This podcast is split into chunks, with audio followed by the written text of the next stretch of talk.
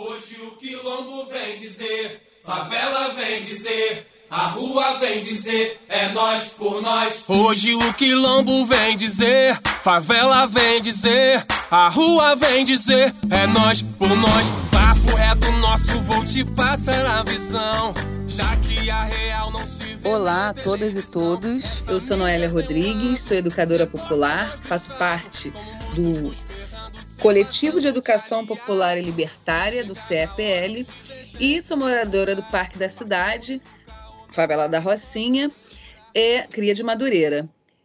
Carlinhos, antes de você falar, querido, nesse é o nosso podcast Renegados. Antes de você falar, eu queria muito agradecer o estúdio Batuque de Vila, que é lá na Vila da Penha, apesar da gente não estar lá, a gente está à distância, que a gente está cumprindo essa quarentena, esse isolamento né, necessário nesse momento. A arte do nosso post Renegados, podcast Renegados, é do Juan Chirioca, parceiro nosso também, que 0800mente nos deu esse, essa arte maravilhosa. A mixagem do Thiago Kobe e central do é, podcast do Maré Vive, certo, Carlinhos? Perfeito, melhor apresentação não há. Bom, eu sou o Carlinhos, sou cria aqui da Maré. Na verdade, estou aqui na quarentena, é, falando aqui da Maré. Sou estudante de engenharia da UERJ. Na verdade, eu estou tentando, né? Pego greve, agora estou pegando pandemia e estamos indo. Também sou atuante de um coletivo de educação popular aqui na Maré, chamado Orosina Vieira, aonde eu tento lecionar matemática. Digo tento porque a galera em peso nem sempre gosta de exatas. Estamos aí, falando um pouquinho das balbúrdias do dia a dia. Pois é, a gente até mudou o roteiro, né, Carlinhos? A gente ia falar de uma outra questão muito importante, que é a questão de Marielle, né? O assassinato de Marielle Anderson. É, mas a gente teve que mudar, até porque a nossa convidada também, que vai vir depois, né? Um outro momento, que seria a Mônica Francisco. Ela não pôde, enfim, Mônica teve questões. Hã? É, a Mônica, que é companheira da Mari, é Beni, Benício. Benício ah, não seria a Mônica a Francisco, Francisco não? é pastora, né? Então, para mim seria a Mônica Francisco que viria também, não? Ah, pode ser também, a gente pode chamar. Ah, bacana. Então, as Mônicas, né, na verdade. É... E aí a gente achou por bem, então, já que teve esse impedimento, da gente falar sobre isso, né? Sobre o coronavírus, né? E o que, que é isso, né? Quais são as implicações? O que, que a gente pode tirar né, de tudo isso. A partir, inclusive, do pronunciamento de ontem, dia 24 de março, né, do pronunciamento do ex-presidente do Brasil, que ele não é meu presidente, é, e para muita gente também não é considerado presidente, o Jair Bolsonaro, né, Jair Messias Bolsonaro. Antes de falar desse desse pronunciamento de ontem, a gente queria apresentar o nosso companheiro que está aqui é, na soma com a gente hoje, o Tiago Coutinho. Tiago Coutinho ele é trabalhador é, técnico administrativo da PUC, diretor sindical, né, diretor de educação política e sindical do SAE, SAE-RJ, né, o sindicato de é, dos técnico, técnico administrativos, é isso, Tiago? Isso. Do Gente, Rio de Janeiro, das, do ensino particular do Rio de Janeiro, é isso? Exatamente. Gente, primeiramente, muito obrigado pelo convite. É, participar desse podcast, nesse momento, principalmente, né, de aflição por parte dos trabalhadores, é de extrema importância, até para que a gente consiga passar um pouquinho também para as pessoas qual é a visão do trabalhador em cima das, das medidas que esse despresidente né, vem tomando. Então, eu me chamo Tiago Coutinho, faço parte, sou diretor de Educação Política Sindical, como a Noélia mesmo disse, do SAI-RJ, e venho aqui para dar minha contribuição aí nesse podcast maravilhoso. E aí a gente precisa é, pontuar algumas questões sobre o coronavírus, né? Antes da gente falar sobre essas atrocidades que a gente escutou ontem desse, desse presidente, né? A gente precisa falar um pouco, né, Carlinhos, desse trabalho invisível de cuidados, né? Acho que aquelas profissões que são consideradas invisíveis no dia a dia, né, são desqualificadas, têm vínculos frágeis de emprego, principalmente depois dessa questão da reforma da, da, da Previdência. E aí a gente precisa entender o que, que é o trabalho essencial e o que não é. Né? É, hoje a gente vê que tem muita gente que precisa de trabalho de, do trabalho de entregador, né? De cara, eu preciso que esse cara venha até a minha casa entregar uma, um, um, remédio, entregar um, um, uma comida, porque eu não tenho condições de sair, porque eu sou do grupo de risco, seja porque é idoso, seja porque tem uma doença crônica. Quer dizer, e quem são essas pessoas que fazem esses trabalhos, né? É, ela tem essas pessoas, a meu ver, Carlinhos, eu acredito que o Thiago também é, concorde comigo, ela, ela, essas pessoas têm gênero, têm idade, elas têm. É, a gente precisa racializar também essa questão e elas têm espaço geográfico, né? Elas, elas vêm de lugares né, específicos. E quem são essas pessoas para vocês? Bom, eu acho que é importante a gente frisar isso, até porque tem se colocado uma vida mais importante que a outra, né? Então, quem é que merece estar exposto ao vírus, né? Principalmente para defender um patrimônio, né? Enfim, é, é, você tem que estar ali para poder é, é, fazer a manutenção, o pessoal da limpeza, principalmente, né? Que é um pessoal de alto risco, porque é uma galera que está em contato com as superfícies, é a galera que está botando a cara, botando né, é, em contato. Então, é, a discussão acho que é muito nesse ponto, né? Qual é a vida que vale mais, né? De qual trabalhador? E aí a gente fala da necropolítica também, né, Carlinhos Justin Bembe, né? É esse intelectual camaronês que tanto, com, tanto contribui né, para essa questão de quem, qual é a vida que vale mais, né? Quem morre e quem vive na nossa sociedade. É, eu acho que, somado a isso, a gente tem um problema muito grave, que é a ausência de planejamento público mediante essa população, né? Na verdade, a gente vai entrar daqui a pouco falando o que foi esse pronunciamento do Bolsonaro de ontem, né? Do dia 24 de março de 2020, mas ele resume um pouco isso. Ele Exatamente. resume na irresponsabilidade que é o poder público em propor algum tipo de ação que vise essa população. Na verdade, essa população ela está às margens desse processo, às margens de qualquer ação, os testes para detecção do Covid-19 ainda não foram conseguidos ser produzidos no volume necessário para essa crise. Estamos mais ou menos às cegas diante dessa situação. E as favelas e periferias baixadas, no qual boa parcela dessa população vem, é, vai ser impactada de um nível que a gente não consegue mensurar. Exatamente. E o poder público, ao não se pronunciar, ou então ao se pronunciar de forma irresponsável, já demonstra que é isso, né? Existe para esse Estado as vidas matáveis e as vidas não matáveis, né? A Zona Sul está ali na, na Gávea, as vidas não matáveis, e na Rocinha a poucos metros da onde tem o IDH da Suíça, que é a Gávea, está no IDH muito mais baixo as vidas que por esse estado são considerado, considerado matáveis, né?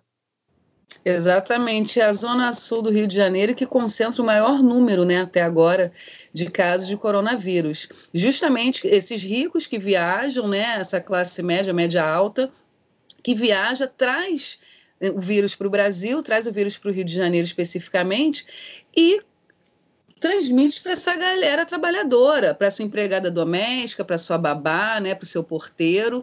E aí a gente vê eh, esse vírus está tá mostrando para a gente os efeitos dessa desigualdade social, né, econômica, financeira, e essa crise realmente é, da falta de humanidade, porque a gente vê que tem patrão hoje obrigando seu funcionário a trabalhar. E a gente vê um presidente dizendo que está tudo bem, que tem que voltar à normalidade. Na PUC, a gente teve a semana passada inteira lutando para que todo mundo pudesse ficar em casa, porque a reitoria lançou uma nota, assim como outras universidades, Tiago pode falar muito bem disso também, que só os alunos e profe alguns professores ficariam em casa. Então, a vida do aluno vale mais que a do técnico administrativo, que o pessoal terceirizado da limpeza do bandejão. Né? Como é que funciona isso? Né? Como é... E aí a gente cria realmente um coletivo para fazer frente a essa, essa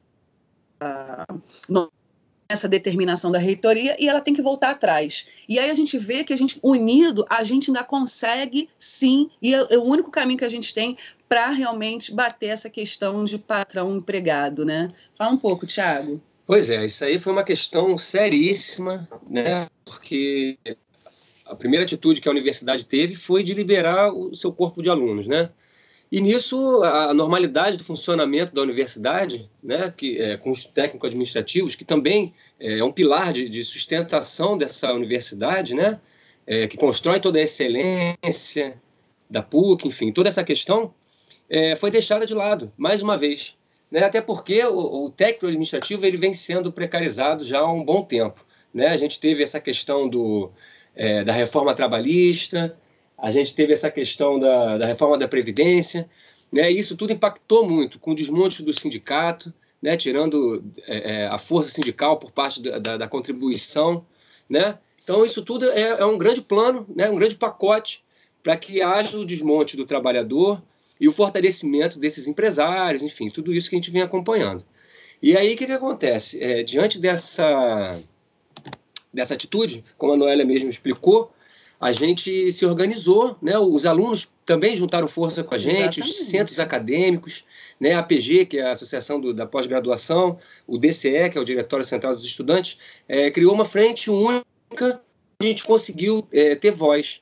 E isso é muito importante, porque diante dessa crise toda, a gente começa a entender a importância dessa união, não só da classe trabalhadora, que é emergencial, né, para evitar é, mais ainda esse desmonte, mas também a união com outras classes que fortalece todo o grupo.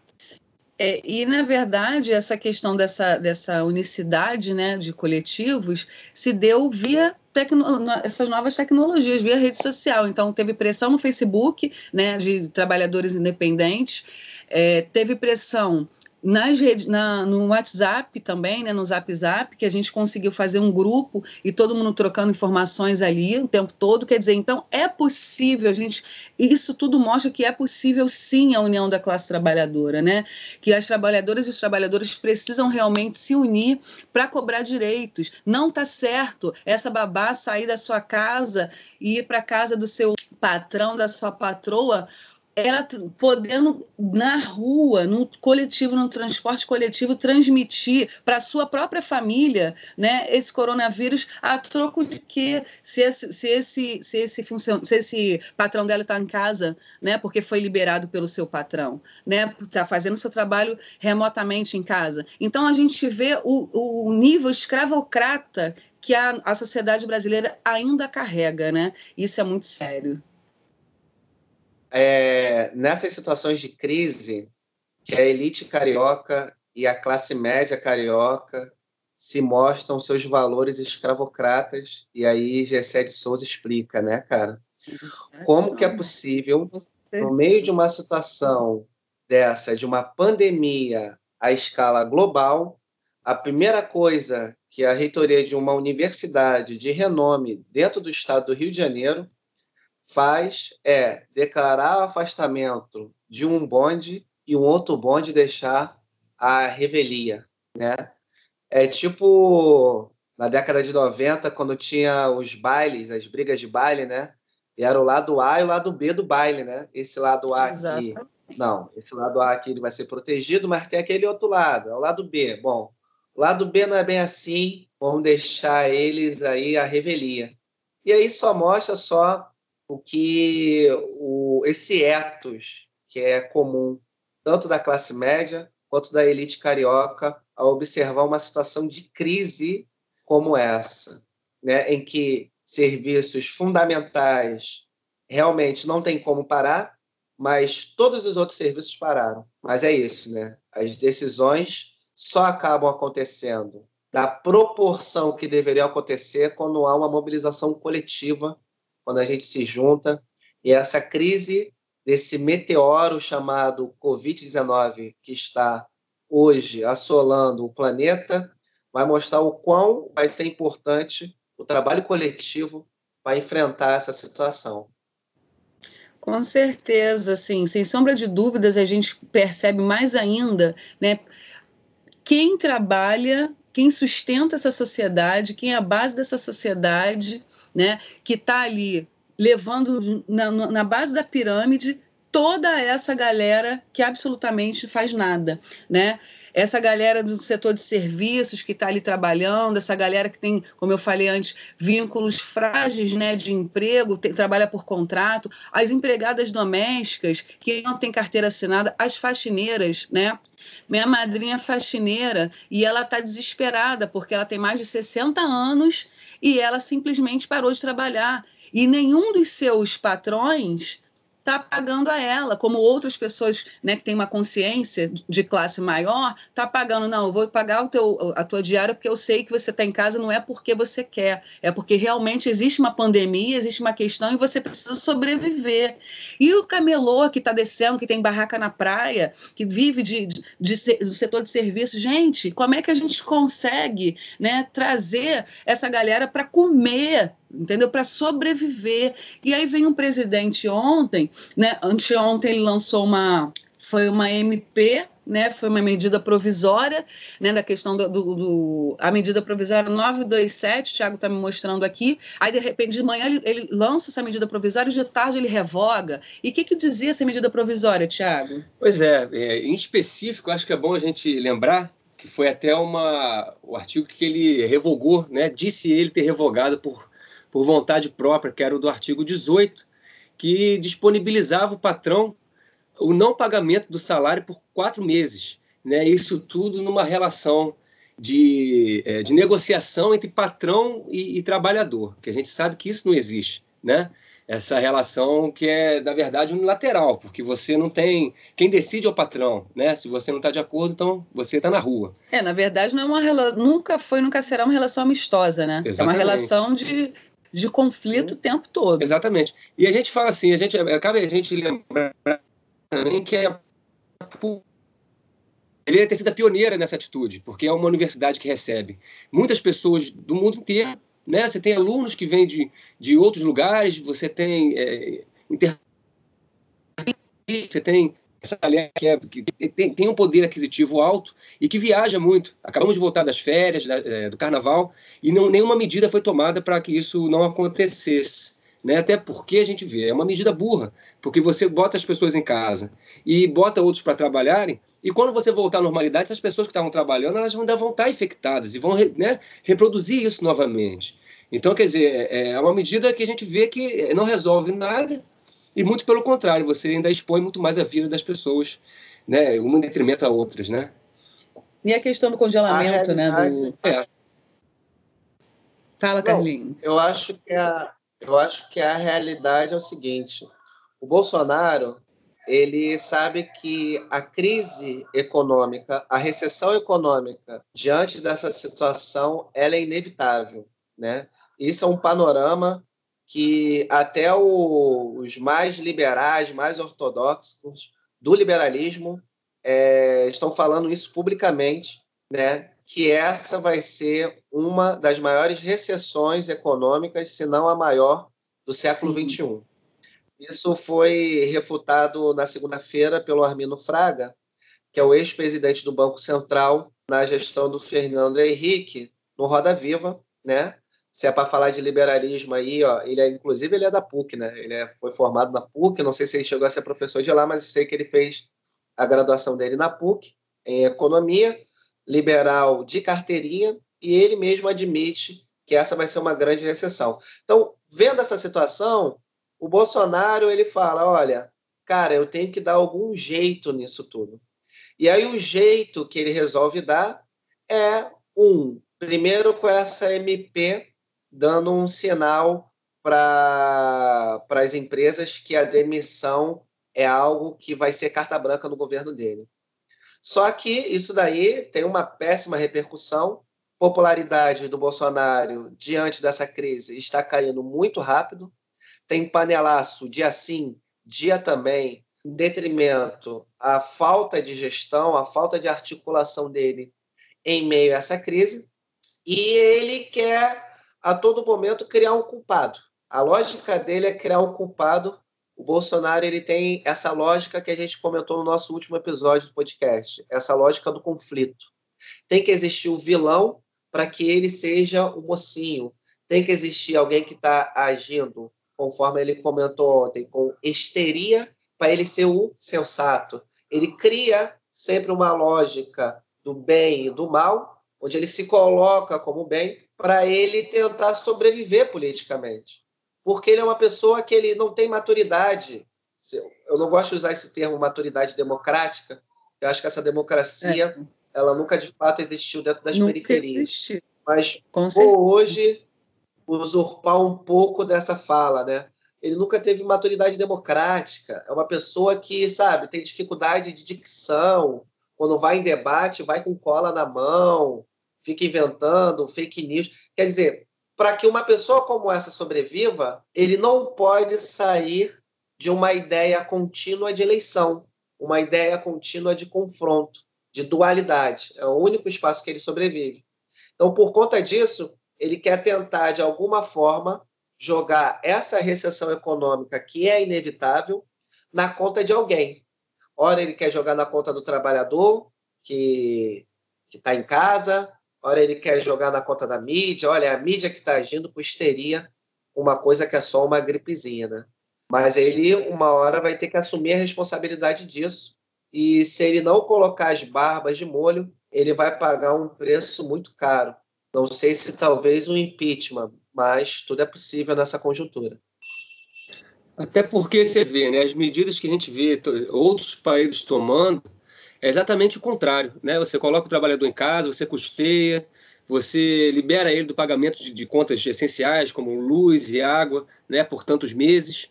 E aqui você vê uma coisa contrária, ou seja, você, além de ter essa medida provisória absurda, você ainda está. A, a, a solução que ele acha é liberar o fundo de garantia desse trabalhador.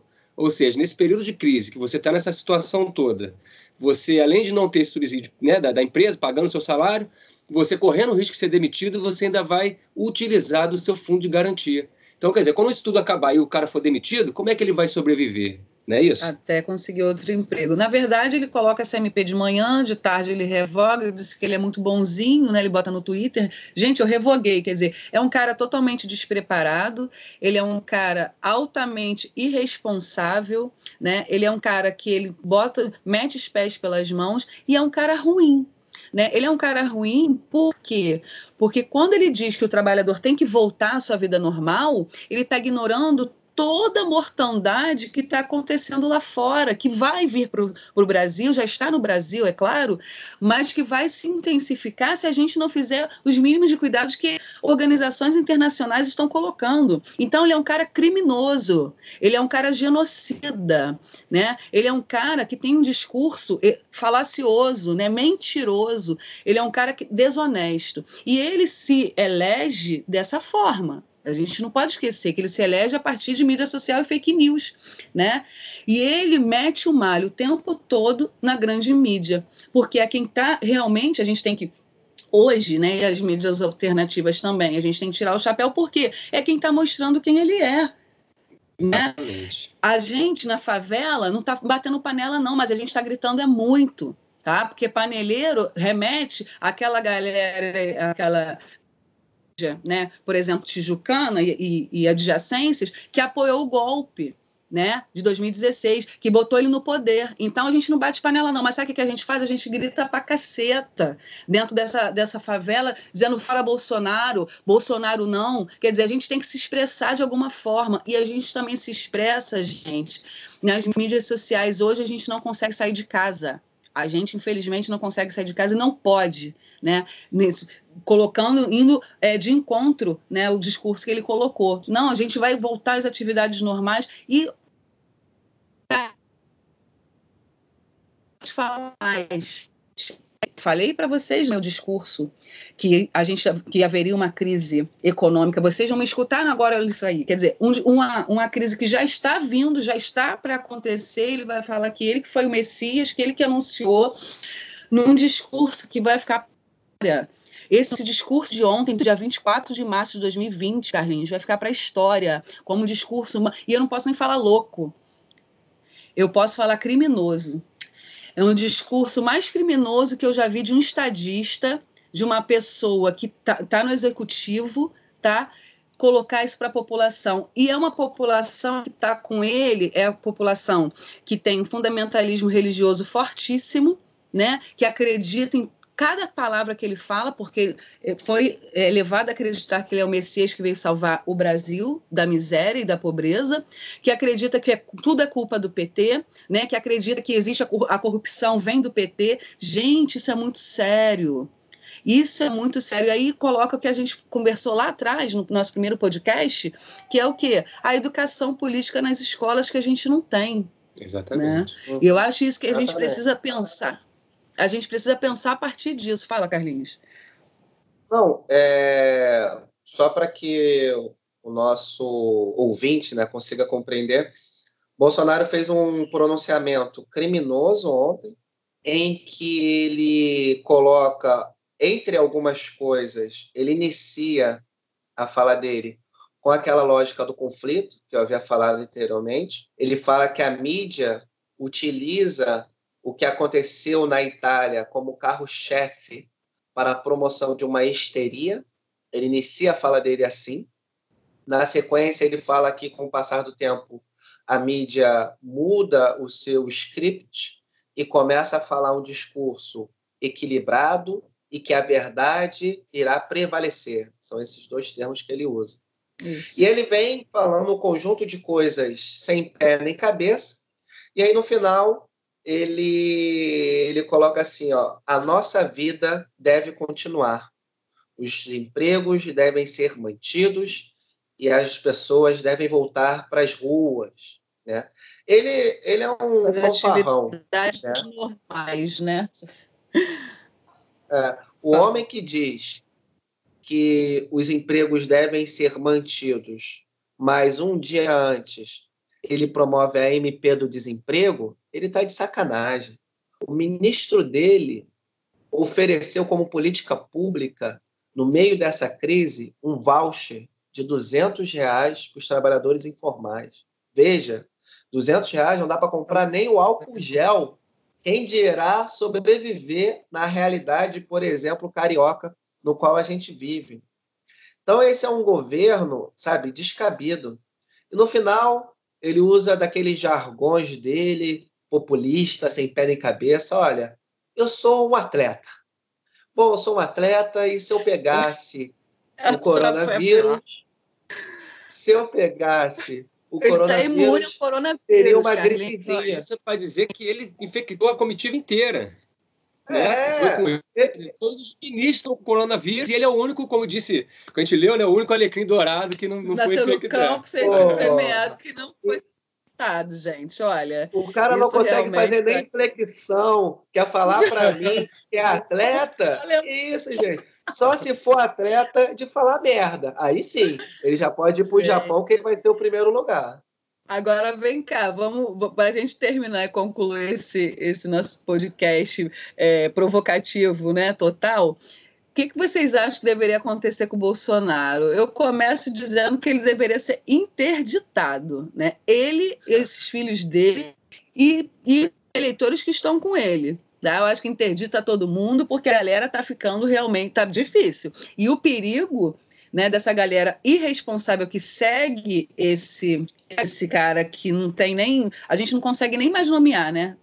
Porque o cara, assim, eu repetir, né, o criminoso do Bolsonaro, é transmitir para a gente, porque eles vão para a rua, vão seguir o que ele está fazendo, não, vão voltar à vida normal, o Bolsonaro falou, então a gente segue, e a gente está correndo perigo, gente. Como fala com, né, com as reuniões, que é a mesma linha de pensamento, né? Exatamente. Né? E o que, que, vocês acham, então, gente? Futuro do Bolsonaro? Diga aí, Carlinhos. Bom, então, é, Bolsonaro, eu não vejo ele numa situação muito favorável. Eu, no meu ponto de vista, os militares não estão com ele. Algumas coisas contrariam atualmente os militares. No meu ponto de vista, essa própria reforma administrativa coloca em xeque algumas coisas. Eu acho que por isso da dificuldade dela ser ela avançar, né? Mas apesar que chegou essa, esse apocalipse para deixar as coisas mais difíceis. Mas eu não vejo o Bolsonaro com o apoio dos militares.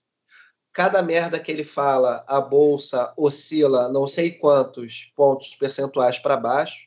Ou seja, é. as elites brasileiras também não vê ele com bons olhos.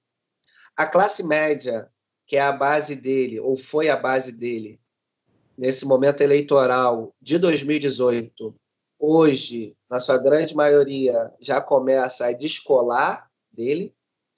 E até mesmo o Rodrigo Baia, que galgou aí, encabeçou a retirada do direito da aposentadoria do povo brasileiro, hoje faz fala keynesiana, dizendo não, agora a gente precisa intervenção total do Estado, porque qualquer coisa que não seja isso seria um suicídio político. Foi o que o Rodrigo Maia falou numa comitiva, né?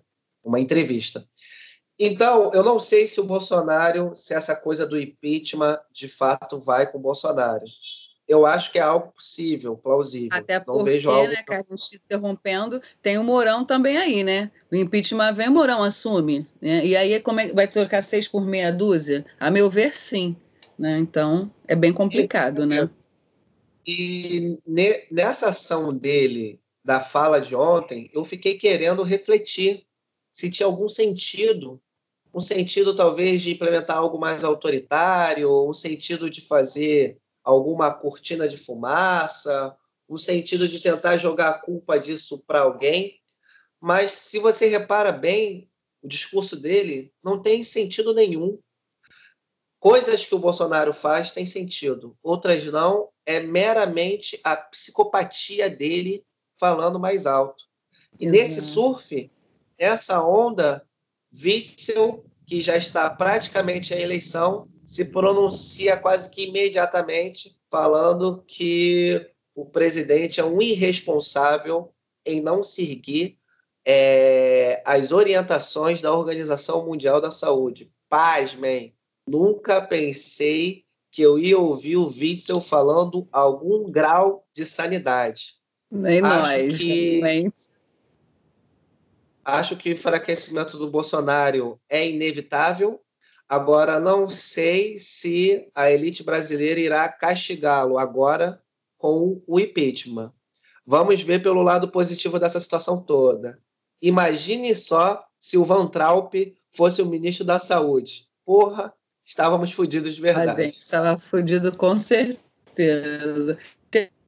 E é isso, gente. É, a gente já sabe até, inclusive, que o Bolsonaro já foi colocado, inclusive foi expulso do, do Exército exatamente por essa questão, né? Pela insanidade que ele tem, comprovado. Então, é, cabe a gente esperar e ver quais são as medidas que vão tomar, até porque ele não tem nem partido, ele faz mais parte, né? O Bolsonaro começou com partido, mudou para outro e agora nem partido ele tem. Tentou criar um, não conseguiu. Tentou né? criar essa aliança absurda, né? Com aquele logotipo feito com balas de cartuchos de, de, de arma, que é uma coisa absurda de se pensar e tudo que ele vem fazendo para se armar nesse sentido, né, de, de é, contra as movimentações populares nas ruas, né, medidas que ele vem lançando, até para que você haja uma punição por parte do poder público para essas pessoas que estão na rua reivindicando. Então, isso coloca em xeque exatamente até essas pessoas que o elegeram, né, com esse, com esse discurso, enfim, esse nicho de gente que está aí pedindo o retorno do AI-5, por exemplo, que não tem lógica, né, da gente ver. É, enfim, vamos ver para onde que vai caminhar isso tudo. É, como você mesmo disse, Carlinhos, a popularidade dele, que já era baixa, vem decaindo cada vez mais. Né? E essas medidas ardilosas que eles têm de mascarar certas coisas com pronunciamentos idiotas, né? como a Damares faz, como agora a Regina Duarte, a Regina Duarte com esse ridículo analogia do pum do palhaço, né? Que, que, é isso, né? Aonde que a gente chegou? Né? Então, eu acho que as coisas estão caminhando exatamente para a retirada desse cara, mas o motivo que vai ser utilizado é que é importante, porque para você invalidar a chapa Bolsonaro-Mourão, você tem que ter uma, uma questão voltada para essa questão dos fake news, né? Se você colocar ele, somente ele como responsável e colocar o Mourão como vai ser trocar seis por meia dúzia. É, e realmente a gente está numa situação bem preocupante. o que eu chamaria sinuca de bico, gente. E a gente está encerrando, né, Carlinhos? Isso. É, só fazendo aquela. Fala tu. Só, só fazendo aquela propaganda. Não deixe de curtir aí é, a nossa página, tanto no Facebook como no Instagram. A gente está escrito Renegados com U, sim. É com U porque é com ousadia, né? A gente ficou ali na dúvida se bota A, bota O, bota X, bota arroba. A gente, cara, vamos jogar um Q de gíria vamos jogar um U. É, normalmente a gente sempre chama alguém aqui para fazer uma entrevista. Chamamos aí o companheiro Tiago, ajudando a gente em meio nessa quarentena. E vamos pensar como que a gente vai articular os próximos passos com essa gravação mais virtual até que a gente passe por essa crise considerável. Exatamente. Gente, Bolsonaro é uma afronta à humanidade, né, na verdade. É, Bolsonaro não pode nem ser chamado de louco, cara, porque assim, a loucura é, eu vejo como algo positivo também na sociedade. Ele não é louco, ele não é palhaço, ele é um cara realmente ruim, né, que está aí fazendo as maldades, os pacotes de maldades dele. É, a gente segue né, nessa resistência, a gente segue fazendo esse isolamento e pede a vocês que não é, façam o que Bolsonaro falou para fazer, que é ir à rua. Quem pode fazer esse isolamento, quem tem esse privilégio do isolamento, como a gente falou antes, que possa ficar em casa, possa ir à rua somente em questões essenciais mesmo, né, literalmente, mas que mantenha realmente esse isolamento, que faça sua higienização, né, quem tiver condições, porque até mesmo aqui nas favelas a gente estava sem água até então, então isso é muito sério, né? É, é questão do quem pode é, ter privilégio à, à saúde pública tem, né, uma questão realmente sanitária. Então a gente precisa entender e fazer realmente a nossa parte. Não adianta a gente fechar os olhos e achar que nada está acontecendo. Galera, vamos ficar em casa, não é hora de resenha, não é hora de receber visita, é hora realmente da gente ficar em casa, porque o papo é sério, sério e a questão está aí, esse vírus, a gente está lutando contra algo invisível e a galera só acredita naquilo que vê. Mas é importante a gente dar realmente cartaz, dar realmente aquilo que a gente está vendo no mundo inteiro acontecer, dar realmente importância a esse momento que a gente está passando, porque não está para brincadeira, tá certo? Tem colocou esse, esse, essa mídia digital para a gente conseguir se falar, que se não fosse ele, a gente não conseguiria. Obrigada, Tiago, mais uma vez. A tua presença aqui, a tua fala foi muito importante para a gente. E sinta-se convidado sempre para participar desse nosso podcast Renegados. Eu que agradeço, gente. Foi um grande prazer. Né? E deixa, eu vou puxar aqui também um pouquinho a sardinha para o lado sindical, né? Que, que sirva de lição é, esse movimento todo que tem sido criado para que a gente fortaleça cada vez mais a classe trabalhadora quem é que sustenta de fato né, o nosso país. Muito obrigado, Carlinhos, muito obrigado. E estamos aí, estou totalmente disponível para somar na luta que a gente, né, é, do dia a é dia. É isso. É isso aí. Estamos juntos e misturados nesse baile. Com certeza. Falou, gente. Um abraço a todas e todos e seguimos juntos na resistência. Juntas e juntos. Hoje o quilombo vem dizer, favela vem dizer, a rua vem dizer, é nós por nós. Papo reto nosso, vou te passar a visão. Já que a real não se vê na televisão, essa mídia tem um lado. Ser porta-voz do Estado, como muitos nos ferrando, se passando de aliado. É chegada a hora.